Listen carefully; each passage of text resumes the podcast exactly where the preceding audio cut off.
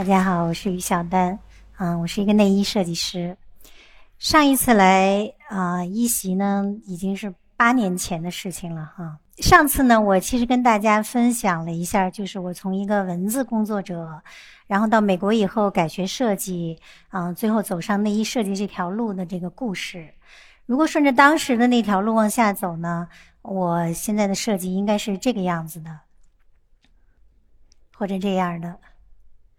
但人生呢，其实总是会遇到各种各样的拐弯儿。这两年呢，我花了很多时间和精力，甚至是所有的这个技术储备，在做的一款内衣是这样的。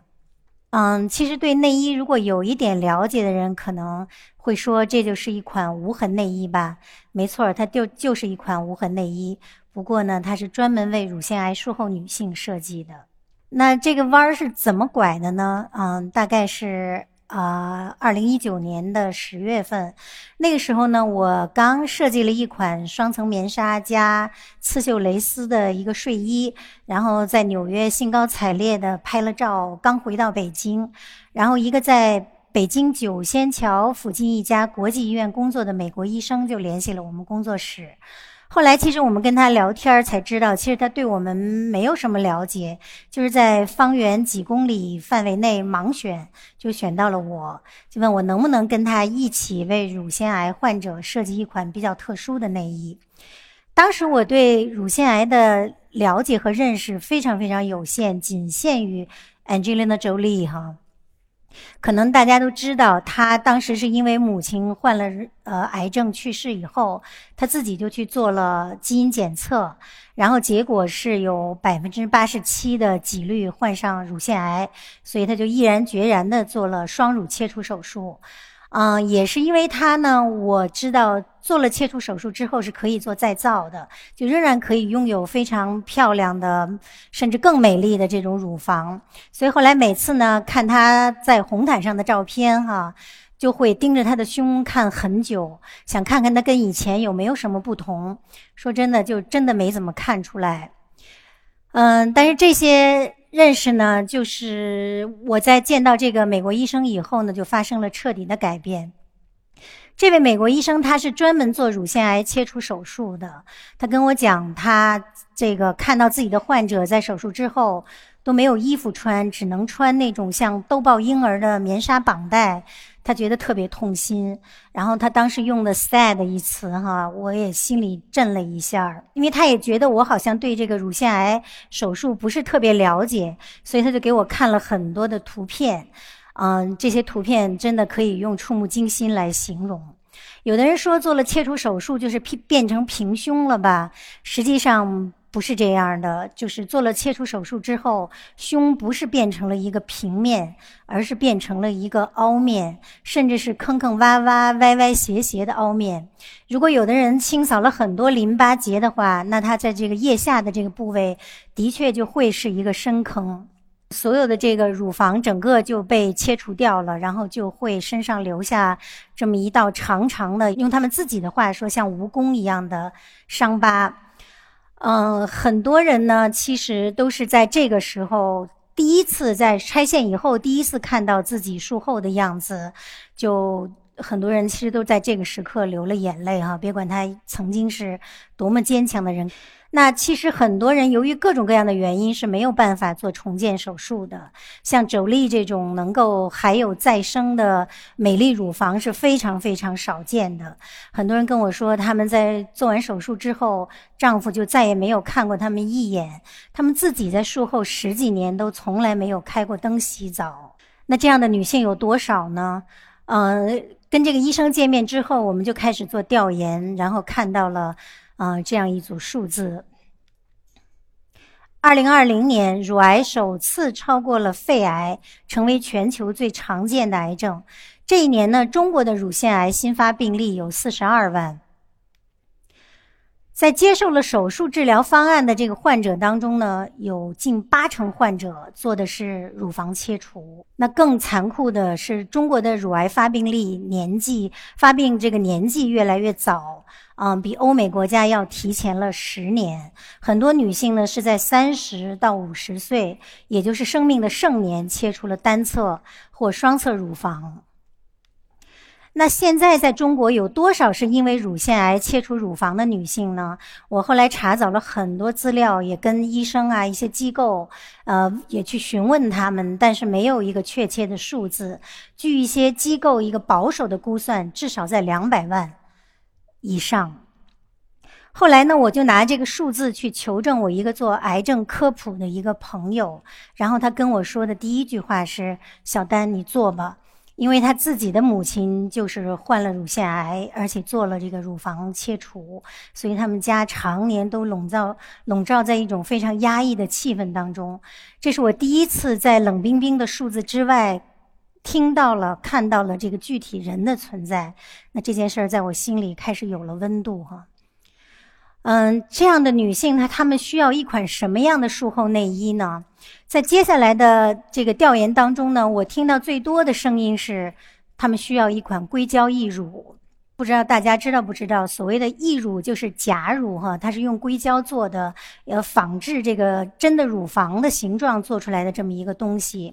那其实很多人在没有走上手术台之前，他们就在医生啊或者护士长啊、医药代表或者患友的推荐下，就到医院对面或者附近的假肢店就买好了一只硅胶义乳备着。但是到拆线以后呢，他们就发现只有一个硅胶义乳是不够的，他们必须要有一个盛装义乳的文胸才行。那这样的文胸，嗯，有没有呢？实际上是有的，市场市场上叫术后文胸。嗯，这样的文胸呢，虽然他们。在这个罩杯的后面都有一个夹层，的确可以让他们把溢乳啊或者填充物放进去，但实际上呢是有很多很多的问题哈，比如说，嗯。这个普遍的这个开口哈，会坐在这个罩杯的正中间，那正好就硌到了他们的伤口上。那还有一些呢，就这个开口过大，然后放这个义乳，可以让他们放义乳和填充物的这个夹层空间也特别大，所以这个东西放进去之后呢，会发生上下甚至左右跑动，甚至有人还会掉出去哈，有很多尴尬的一些场景。嗯，为了要避免这些情况呢。这些术后文胸的设计呢，就会在这个夹弯，夹弯就是腋下的这个地方，或者说是杯口这个地方，他们会做非常紧实的这种封边橡筋，或者呢，为了要承托这个相对普遍都比较重的这个硅胶义乳，他们就会做比较宽的这个和很结实的这个底围橡筋。那患者就是很多告诉我们，他们戴这种东西，尤其是刚刚做完手术，会非常非常疼，就没有办法承受。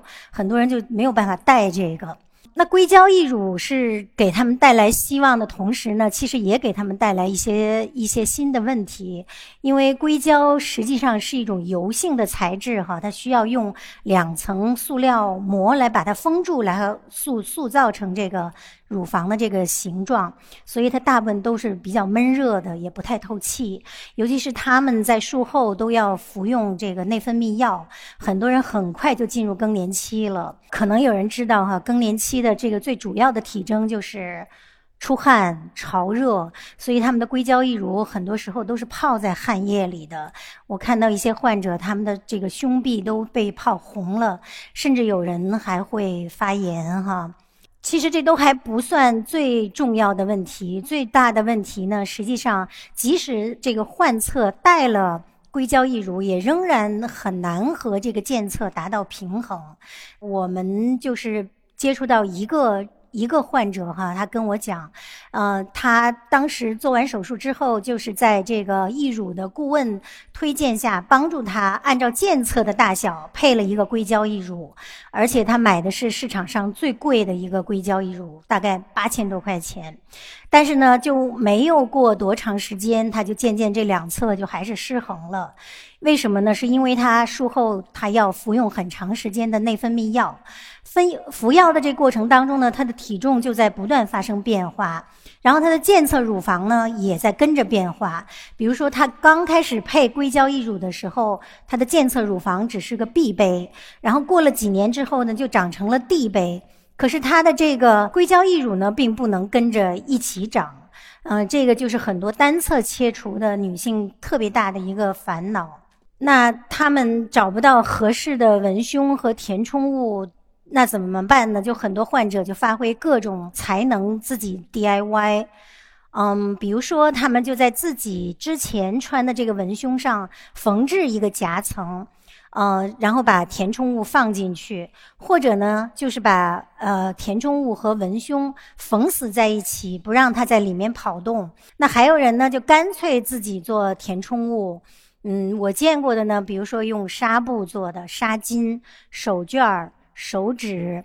还有的用绿豆、草籽、藜麦等等哈，有的人可能很好奇，为什么要用绿豆做呢？因为绿豆啊、草籽还有藜麦这种东西，它是颗粒状的，它之间就会有空隙，他们就会觉得可能比硅胶要更透气一些。嗯，当然绿豆是经过特殊处理的哈，不会在任何潮湿啊、潮热的环境下发芽儿。但是呢，这个绿豆它毕竟草籽啊或者藜麦这种东西，它毕竟还是一个很粗很硬的这种东西，他们很多人都还是会觉得摩擦的非常非常疼。那我见到了一个患者，他自己做了一个绿豆的这么一个填充物，但是他其实做手术都已经十多年了，他仍然觉得摩擦的受不了，所以他就在底下穿了这么一个真丝背心儿。那为什么有人会往里填草纸呢？是因为他们出汗真的太多了，就把这个草纸垫在里面，能够帮助他吸走一些汗液。所以我第一次看到草纸的时候，真的是非常非常难过哈，就觉得他们嗯就这么凑合，很多人都是在凑合，凑合了十几年啊，甚至三十多年。那可能有人就问，这个是为什么有？这种情况哈，或者说问，呃，这么多年了，是只有你一个人发现这个问题吗？那肯定不是的哈。其实有一个原因，大家估计也能想到，就是跟整个的女性市场相比，这个群体的确还算非常小的这个小众。有的人说的就很坦白哈，很坦率，就说没有办法做，也也不值得做。呃，硅胶义乳呢，或者是因为观念的原因，或者是因为它的确有比较大的利益空间，那就成了给术后女性提供最多的这个产品。呃，术后文胸实际上就是比较审美啊，也比较落后，工艺也是比较老旧的。可以说，在很大程度上说，术后女性是被现代工艺和现代审美忽略的一群人。那看到和听到这些，我就想，作为内衣设计师，我能为他们做点什么呢？嗯，我最先肯定的是，我一定要先考虑文胸，然后再考虑设计填充物，而且要把两者放在一起设计。因为你如果只考虑填充物的话，那是还是像以前一样把她们当做有缺失的女性来对待。啊，就只是想怎么弥补。那你要是先考虑文胸呢，是首先把她们当做正常的、健康的女性来对待，因为任何一个女生其实都需要一款好的文胸。确定了这个目标以后呢，那接下来我就可以把设计拆分成一个一个的细节。这个细节应该是什么呢？我们做常规内衣设计的时候，可能它就是考虑的是文胸的结构啊，比如说用什么方法来承托，你是用带钢圈呢，还是不带钢圈？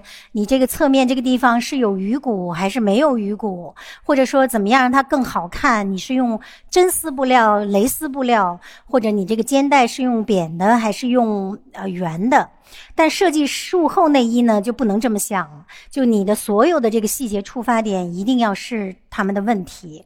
比如说，他们在术后以后，这个皮肤状态是什么样，伤口状态是什么样，尤其是他他们的他们的这个凹陷、凹陷的部位、凹陷的角度、凹陷的程度，这都是我们必须要先考虑的。然后根据这些问题，嗯，做一个一个的解决方案。比如说，根据。他们就是大部分人都是伤口和这个皮肤状态非常敏感。那我们的设计呢，就一定不要对他们这种敏感脆弱的这个皮肤再有任何的刺激和伤害。还有一个呢，就是他们大部分人，他们这个腋下都大部分都是清扫了淋巴结，都会有这个凹陷。那我们的设计就在尽量保证轻盈感的同时，它的覆盖度。包裹性、包容性都要做到最大化。嗯，那我们最后整个的这个研发过程大概是八个多月，嗯，做了十加版的内衣，呃，这个样衣哈，有些我们都实在觉得不好，都已经扔掉了。这是大概现在现存的几个。那最后呢，我们最后呃确定的方案呢，就是布料我们用的是高密度的莫代尔棉，然后工艺用的是无痕工艺。无痕工艺呢，是在两层布料或者说拼缝的地方涂上胶，然后通过热压的方式把它们粘合在一起。那这样呢，它就不会再有线头，传统上那些线头啊拼缝就。没有了，那我们这个呢，走的可能就更极致一点，因为考虑到他们这个术后特别敏感哈。大家如果看右边这张图，这个是实际上是文胸的背面，就是贴肤的那一面。除了没有线头拼缝这种异物感，我们连这个肩带上原来调节这个肩带长短的有一个滑环，包括背后的这个背扣，我们都让它不再接触皮肤。我们这个第一版比较成熟的样衣做出来之后呢，我也有了我的第一个试穿模特，啊，他就是我的好朋友米。其实这件事儿完全不能用巧合来形容哈，但的确就是在我们做完了调研，正式准备启动设计的时候，我的好朋友他也确诊了乳腺癌，而且是特别凶险的一种。在他生病之前呢，其实我对自己做的这个设计对还是不对，不是特别有自信。嗯，他生病之后呢，这种不自信啊，或者说这种迷茫就没有了，因为我决定跟着他，只要他需要什么，我们就做什么。换句话说呢，只要我们做的。呃，符合他的需要，那应该就是对的。嗯，其实曾经有一段时间，后面其实还是很难的哈。嗯，团队也不是特别觉得这件事儿是能够走多远的一件事儿，所以我最后就觉得，只要我能让他穿上，那这件事儿我也可以心满意足了。嗯，他之后经历了很多这个治疗，那走到每一步的时候呢，呃，甚至在他做完手术，啊，刚刚醒过来给我发的第一条短信之后，我就在问他：你现在穿什么？你周围的病友在穿什么？后来也问他：呃，你们应该穿什么？以及你们想要穿什么？我们的设计就在这些一问一答当中，就渐渐调整了方向。嗯，我老说全世界的内衣设计师有我这种幸运的绝不会多，这是米用生命给予我的。他第一次穿上我们这个样衣那天是今年春节大年初一的晚上，那个情景我永远都不会忘哈。嗯，她就特别漂亮，因为她其实本身自己身材特别好，就像模特一样。就是几乎在做一点点调整，就接近于接近于完美了。她自己也说觉得很舒服，有有种被陪伴的感觉。然后我们俩就把她老公叫进来，然后她站在门口，远远的看见，就说了第一句话，就说：“哎呀，跟你生病以前一模一样了。”这句话我也会永远都记得。嗯，但是呃，米呢只是一个试穿样本，而且它是双侧切除的，相对来讲穿这个文胸是比较容易达到两侧平衡的。那我怎么知道这个设计能够对更多的不同手术情况的人都能是合适的呢？其实内衣工业有一种标准的做法，就是我们通常只做第一版样衣是个标准码。嗯，七十五 B 啊，然后呃找一两个这种模特来试穿，如果他们合适了，就可以往下推码，比如从呃 M 推到 L 和 XL，或者是往小推推到 S。但是做这种做这个术后内衣呢，我们知道这是肯定是不够的。呃，那怎么办呢？我们就考虑了很多很多的方案，最后决定招募试穿志愿者，通过更多的这个试穿样本来验证我们的设计。二零二一年的四月二十九日，哈，这个日子我们都记得很清楚，是我们在北京自己工作室做的第一场试衣会。嗯，那天呢，我就经历了很多个第一次，第一次见到了陌生的患者，第一次看他们一进门就摘掉了假发，也是第一次看到了他们的伤口。在这之前，其实我没有看到。看过米的伤口哈，因为可能是自己的好朋友，总是有点不忍心。我一直以为这关会很难过，但是没想到，嗯，过起来比我想象的要轻松。也可能因为那天我真的是太紧张了，前一个晚上基本上没怎么睡着，就总是担心自己做的设计会不会失败。嗯，那天呢，我也是第一次得到他们的拥抱。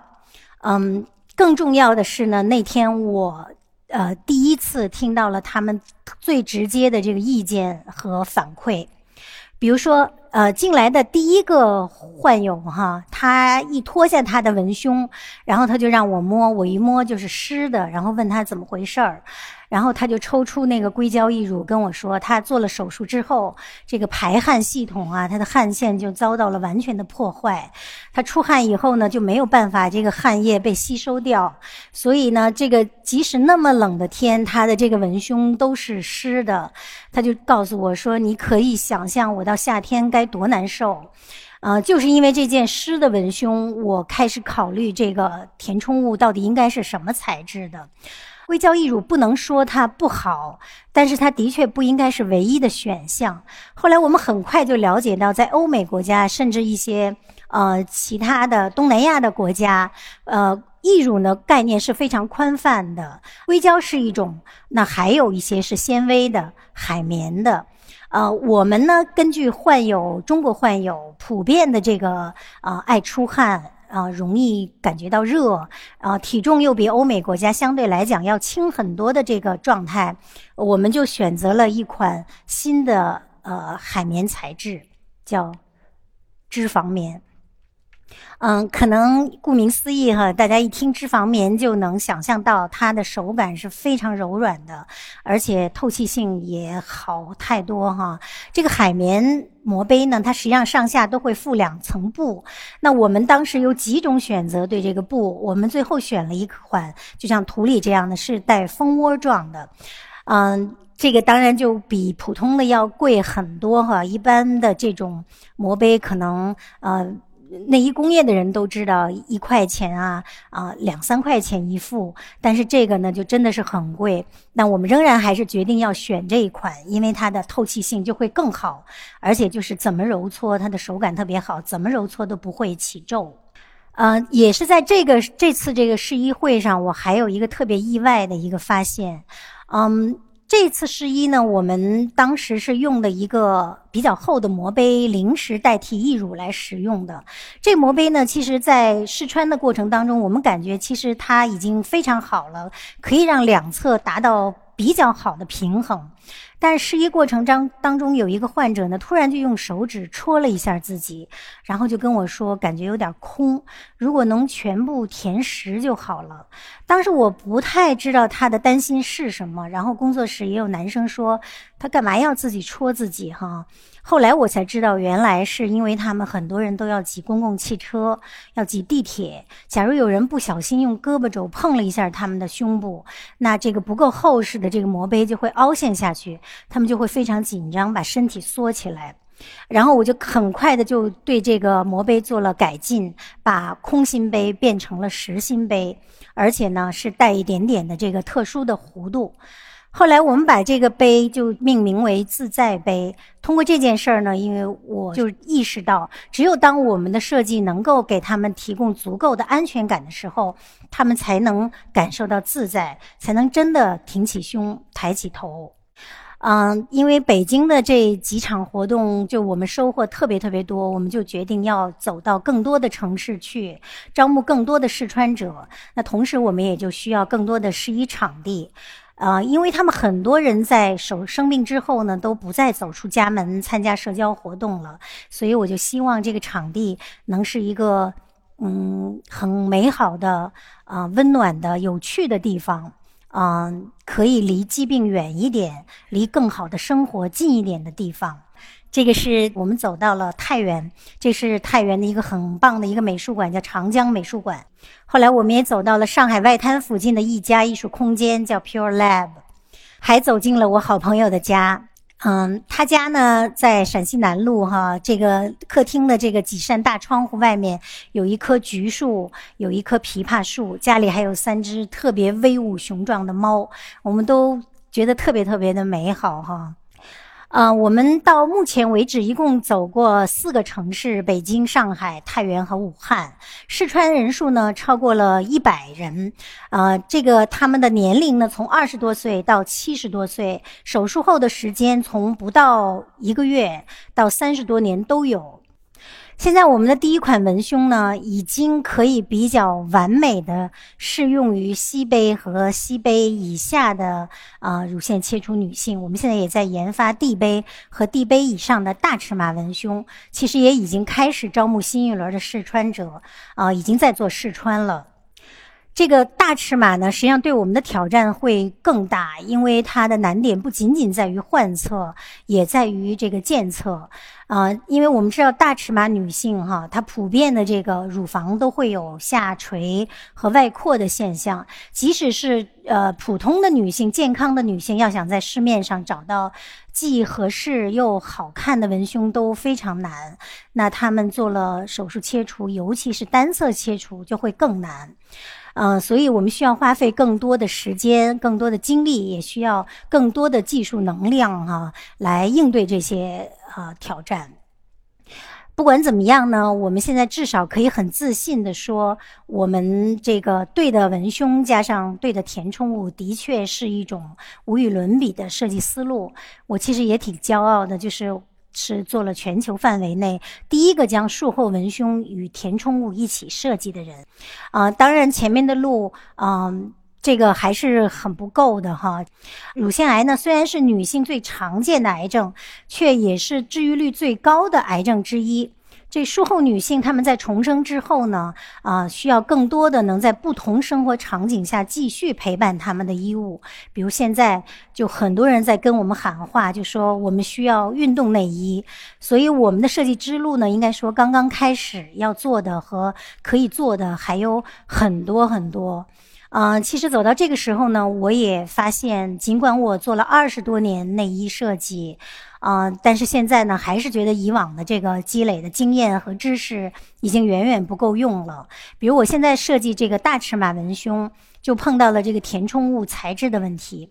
因为大尺码女性她做了切除以后，尤其是单侧切除之后，她的这个凹面，它的情况会更为复杂，伤口也可能也会更长。我们的常规的这种材质和形状的，呃，这个呃填充物或者叫义乳哈，其实是。怎么样能够让它既弥补你的这个患侧这种凹陷的复杂性，又同时能够跟健侧这种已经下垂和外扩的乳房能够达到平衡？其实很难。那我们到底应该怎么做呢？我也很希望通过这次演讲，能够让社会呃其他行业的专业人士，比如说材料科学、人体科学的工程师、技师，呃，或者说说是工艺美院、服装学院。啊，包括纺织学院的师生都能呃向你们发出邀请哈，共同参与我们的这个设计。以前做常规内衣设计的时候，我其实一直都在努力追求自己的这个独特性，希望能够填补呃市面上市场上一些审美的一部分缺失。嗯，这个和。不能说不重要哈，但它的确不是无可替代的。做术后文胸这件事呢，我常常感觉到我是被需要的，同时我也需要他们。术后内衣的研发呢，一定需要患有的直接参与，才能激发出更大的这种技术能量，能够有更多的这种行业创新。我们就是在跟患有不断的接触、不断的这个呃面对面的了解他们的需求的时候，学到了很多的知识，而且也才知道原来乳腺癌手术有这么多的形式，甚至呢，在不同年份、不同城市、不同医生做的手术都会呈现很不一样的状态。那我们的设计怎么能够应对这么复杂的情况呢？啊，有人就跟我们讲。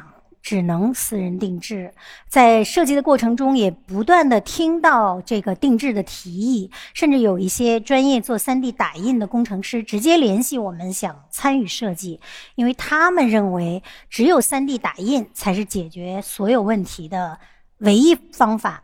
但这样一来呢，这个产品的啊成本就会提高，那价格也会高，就可能很难符合我们希望更多的术后女性都有内衣穿的这个愿望。那怎么办呢？我们其实有很长一段的时间，我都是在这种绞尽脑汁儿的在想，有没有一种平价的标准化的定制方法啊？也就是说，既可以批量生产，又同时具有一定的定制性。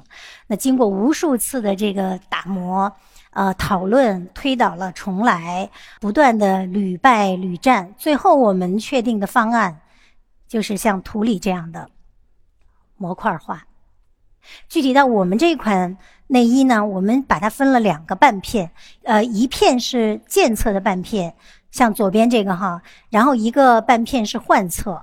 呃，两个半片拼合起来以后呢，它跟普通的文胸没有什么两样，几乎就是一模一样的。但是我们知道，实际上这两个有在结构上和细节上有很多细微的不同。比如说这个健侧的这半片，大家如果看到有两个虚线哈，那个就是一个开口。健侧的半片开口就比较大，患侧的开口就比较小，因为我们不想让他们放入填充物之后再发生这个跑动、上下左右跑动或者掉出的情况，所以就做了很小的开口。但这个开口我们也是做过测试的，如果你还是想带自己的硅胶义乳，仍然可以放进去。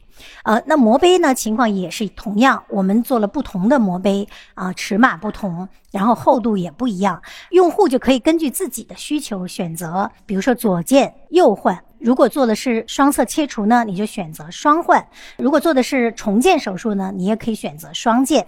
所以每个人穿上之后呢，都有一种感觉，好像这就是为我定制的。也正是因为我们不断的受惠于患有的直接的这种反馈和意见，哈，也我也决定从一开始这件事儿就不能当成，呃，公益或者慈善来做，因为只有商业化，用户花了钱。他才会告诉你他最真实的要求，也会更给你提更高的要求，甚至是理直气壮的骂你，逼你做出特别牛叉的设计哈。所以呢，这款文胸上架以后呢，我们仍然鼓励他们，只要有条件，还是能到我们工作室来做线下试穿。一个的原因当然是因为这款文胸它是相对来讲比较特殊的哈，的确需要在线下试穿呢，我们能够帮助他们更好的配置到最合适的这个尺码。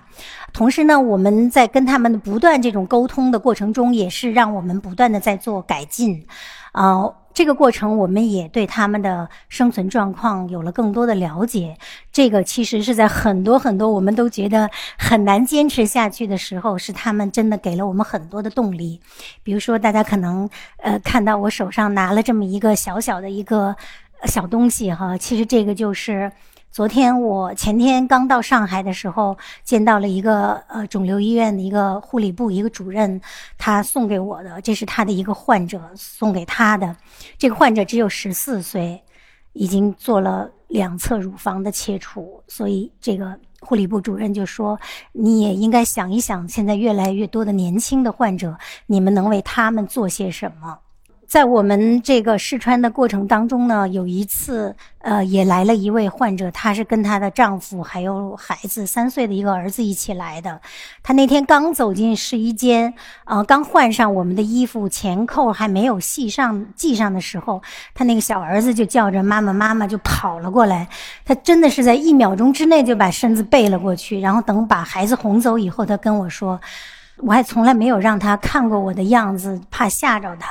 我当时眼泪就下来了哈，就是觉得女性真的很多时候是非常体谅别人的。为了别人呢，她们可以选择牺牲自己，甚至勉强自己做一些违心的事情。比如说，他们很多人都跟我讲。做了手术之后，就再也没有去过游泳池、浴场、啊 SPA 这类公共场所，因为很担心，就是陌生人在看到他们的第一瞬间那种不安的眼神。还有人跟我讲，他们其实并不想戴假发，因为这个假发很闷热。谁都知道戴起来并不舒服。但假如他们的丈夫，嗯，不希望呃这个陌生人能看出他身边的女性是。癌症患者，那他也可以选择为她戴上。嗯，我很多的时候都觉得，这个对他人满怀体谅是本能的，这种体谅是中国女性与生俱来的品质哈。比如，他们很多人都。到现在过了很长时间，几年了，患病都没有跟自己的父母讲，就是不想让他们担心。他们也不希望自己的丈夫因为自己没面儿。虽然我也不太知道为什么他们会没面儿，那更不希望自己年幼的孩子过早的感受到这种生命的残酷。